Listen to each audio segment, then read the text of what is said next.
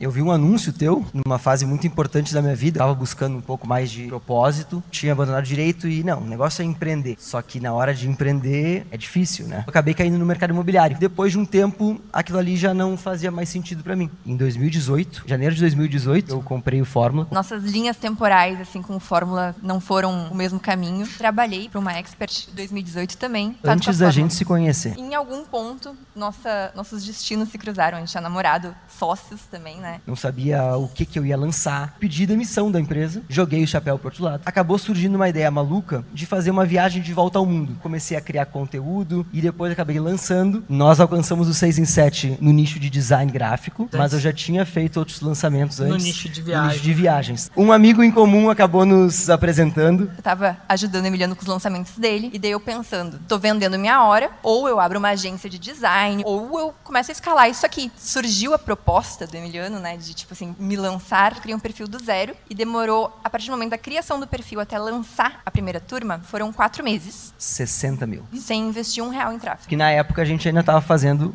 em paralelo, né? Cada Ela um tinha o fazia o produto seu. dela e eu tinha os meus lançamentos também. Daí a gente decidiu ser oficialmente sócios, né?